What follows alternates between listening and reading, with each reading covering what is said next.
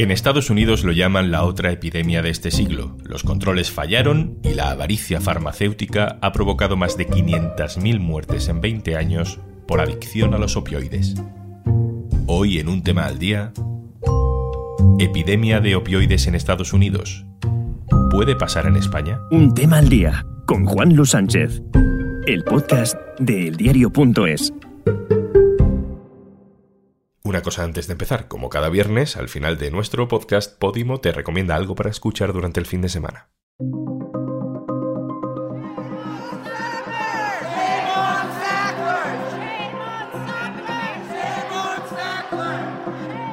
La farmacéutica Purdue Pharma se ha convertido en una vergüenza nacional en Estados Unidos. La presión pública ha logrado por fin expulsar a la familia propietaria, los Sackler, de las placas y los consejos que honran su filantropía desde el Museo Metropolitano de Nueva York a las salas de antigüedades orientales con su nombre en el Museo Louvre de París. Estados Unidos ha reaccionado muy tarde a una catástrofe sanitaria nacional provocada desde hace más de 20 años por la farmacéutica de los Sackler. Trampearon el sistema hasta conseguir que millones de personas con dolencias menores se convirtieran en adictos a un analgésico, el Oxycontin. En España el uso de analgésicos potentes ha aumentado un 53% en 7 años. ¿Podría pasar aquí lo que pasó allí? Para responder primero hay que repasar esta historia sobre capitalismo, salud pública y corrupción. Lo hacemos con Carlos Hernández Echevarría, que nos explica siempre muy bien lo que ocurre en Estados Unidos. Hola Carlos. Hola, ¿qué tal? Empecemos por el principio. ¿Quiénes son los Sackler?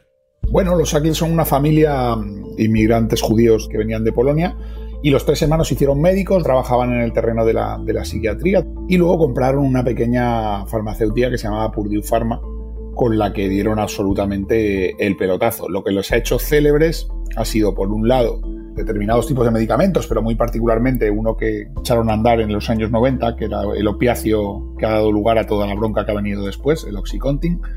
Pero aparte, paralelamente, ellos eran unos famosos filántropos, familia en general, con grandes donaciones a instituciones educativas, culturales, museos, teatros, junto a todo ese dinero, pues muchas veces iba su nombre, ¿no? Este, el ala del museo tal es el ala Sackler, el centro Sackler de tal universidad, la cátedra Sackler de tal otra. Los Sackler son los primeros que venden el Oxycontin, el opiáceo con el que se dispara este consumo masivo. ¿Cómo empieza esa crisis? Lo que hace Purdue Pharma y los Sackler es eh, crear este medicamento con la idea de que va a ser el primer fármaco opiáceo que no te va a volver adicto. ¿Cómo hacen esto? Pues recubriendo de algún modo las pastillas para que duren según ellos, 12 horas. Cual parece una tontería, pero es un argumento clave de, todo lo que ha venido después. 12 horas quiere decir que te dejan dormir una noche entera, que el medicamento del, dolor hasta ahora no hacía eso, ¿no? De hecho, consiguen un cierto reconocimiento oficial de la Agencia del Medicamento de Estados Unidos para que diga que parece, en el etiquetado, que parece que eso reduce la adicción cuando realmente no ha existido un estudio serio de la adicción de ese medicamento. Una de las claves de este caso es la estrategia comercial que utilizaron para vender este fármaco tan potente. Cuéntanos cómo fue, Carlos. Hasta entonces los opiáceos estaban de algún modo restringidos a la gente con problemas de dolor muy severo, pacientes hacia el final de su vida, y sin embargo aquí lo que se busca es que los médicos de familia, no los especialistas del dolor, eh, lo receten para dolores, mm, vamos a decir, más de andar por casa. Torcido un tobillo, tenido una intervención en el dentista, ese tipo de cosas. Y eso es lo que cambia completamente la cosa, porque conforme esos medicamentos llegan a tantísima gente, mucha gente se vuelve adicta, empieza a haber mucho uso descontrolado, es decir, de atracos a farmacias, falsas recetas, gente que consigue penetrar la cápsula para acceder directamente, por así decirlo, al principio activo que te tiene que durar 12 horas. Se puede pinchar como heroína, se puede consumir de muchas maneras y eso por el poder adictivo que tiene en sí mismo el principio activo, lo que provoca es una oleada en determinadas eh, comunidades de Estados Unidos de crimen, asaltos a farmacias y todos los problemas que van relacionados con la adicción. Carlos Hernández Echevarría, muchísimas gracias por contarnos esta historia tan tremenda. Nada, gracias a vosotros. Nos preguntábamos al principio si esto que ha ocurrido en Estados Unidos en los últimos 20-25 años podría producirse en España. Se lo vamos a preguntar a Ana Isabel Enche, médico de familia, experta en adicciones, trabaja en la Unidad de Conductas Adictivas de Toledo y es la representante de Castilla-La Mancha en el Plan de Optimización de Tratamiento de Opioides. Hola Ana. Hola, ¿qué tal? Ana, tú perteneces a la Alcohol, que es una sociedad científica que en 2017 decidió hacer una guía para el buen uso de los analgésicos opioides. ¿Por qué considerasteis oportuno hacerlo y a qué conclusiones llegasteis? Yo estaba bastante preocupada con, el tema, sobre todo ya habiendo leído y habiéndome empapado de la situación de Estados Unidos. La Agencia Española del Medicamento precisamente había publicado informes sobre la utilización de analgésicos opioides aquí en España y, por ejemplo, el fentanilo en 10 años había aumentado la prescripción en un 248%. Entonces yo dije, Dios mío, mm, a ver dónde vamos a llegar aquí. Es una guía en la que participan no solo médicos de adicciones, también médicos de la unidad del dolor, médicos de cuidados paliativos, hay oncólogos, hay médicos anestesistas, enfermería, eh, psicología, pues un poco para dar a conocer ese aumento de la prescripción de opioides tan brutal que ha habido también en España y en el resto de Europa y un poco concienciar tanto a los profesionales como también a los pacientes de que si bien la situación no va a llegar a ser la de Estados Unidos, pero mm, tenemos que tener cierta percepción de riesgo. Ana, ¿habéis empezado a detectar en España casos similares a los que nos llegan desde Estados Unidos, casos de adicciones a opiáceos con origen en la prescripción médica. Sí, estamos detectando casos, llevamos ya varios años, no a los niveles que se ha llegado a Estados Unidos, pero yo que trabajo en una unidad de conductas adictivas sí me están llegando pacientes y otros compañeros míos también. Son pacientes que no tienen un perfil claramente adictivo como los que estábamos habituados a atender en las unidades, son pacientes que muchos de ellos no han consumido ni siquiera ni alcohol ni tabaco en su vida y en cambio sí han desarrollado una adicción a estos fármacos. ¿Cuándo fue la primera vez que detectaste un caso de adicción a opiáceos por culpa de una mala prescripción médica? Pues mira, fue en octubre del 2013, es una señora de 57 años, no tenía ningún antecedente de conducta adictiva, ni alcohol ni tabaco siquiera, una señora casada con sus hijos que hacía varios años tiene una hernia discal, la interviene y hay un problema en la intervención y la dejan parapléjica. Ella se queda en una silla de ruedas y empieza con dolor de tipo neuropático por lesión nerviosa y ahí empiezan a pautar la opioides. Claro, los opioides tienen el problema de que generan tolerancia, es decir, que si tú los tomas a una determinada dosis durante un tiempo, dejan de tener efecto y entonces necesitas aumentar la dosis para conseguir el mismo efecto que tenían al principio. Pero esa dosis también se desarrolla tolerancia, entonces tienes que ir aumentando la dosis cada vez más para conseguir el mismo efecto. Esta señora pues empiezan a ponerle mm, dosis cada vez más altas y empieza con el fentanilo transmucoso. La paciente me dice en la consulta que nadie le había informado de que esa medicación era adictiva, simplemente va, dice que le duele más y le suben la dosis y ella se la toma. Desde 2008-2009 al 2012 ella toma la medicación prescrita tal cual se la pauta el médico. Pero en el 2012, en un periodo de 15 días, fallece su padre, fallece su madre y a su marido le da un ictus.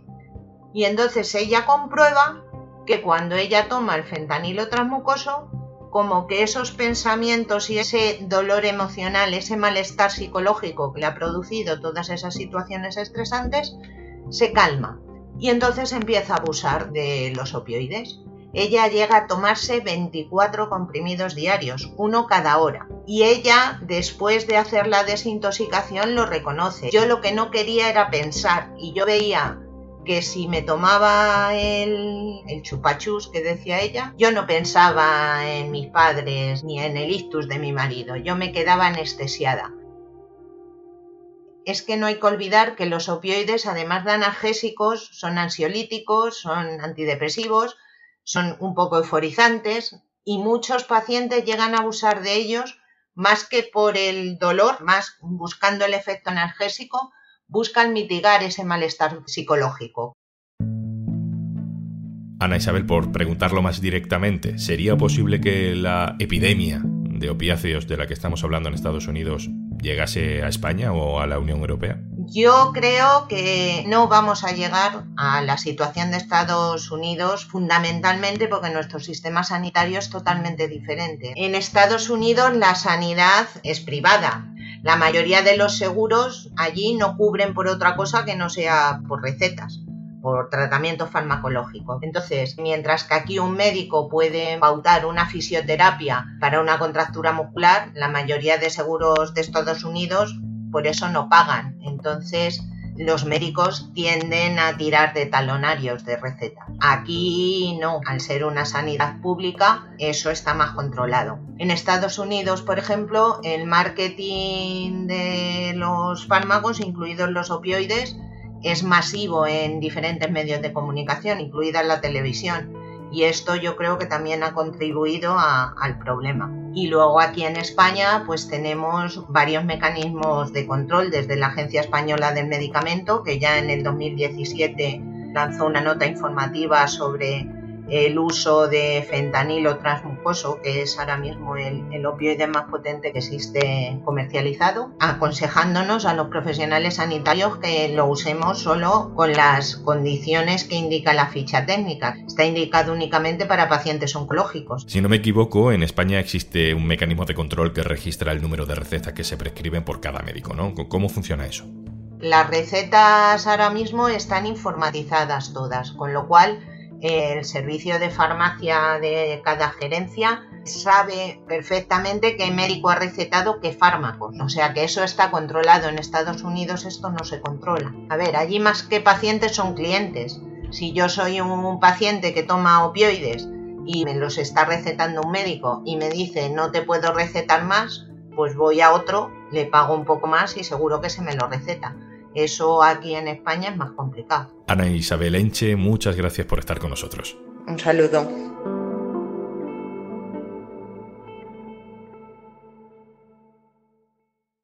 Y antes de marcharnos...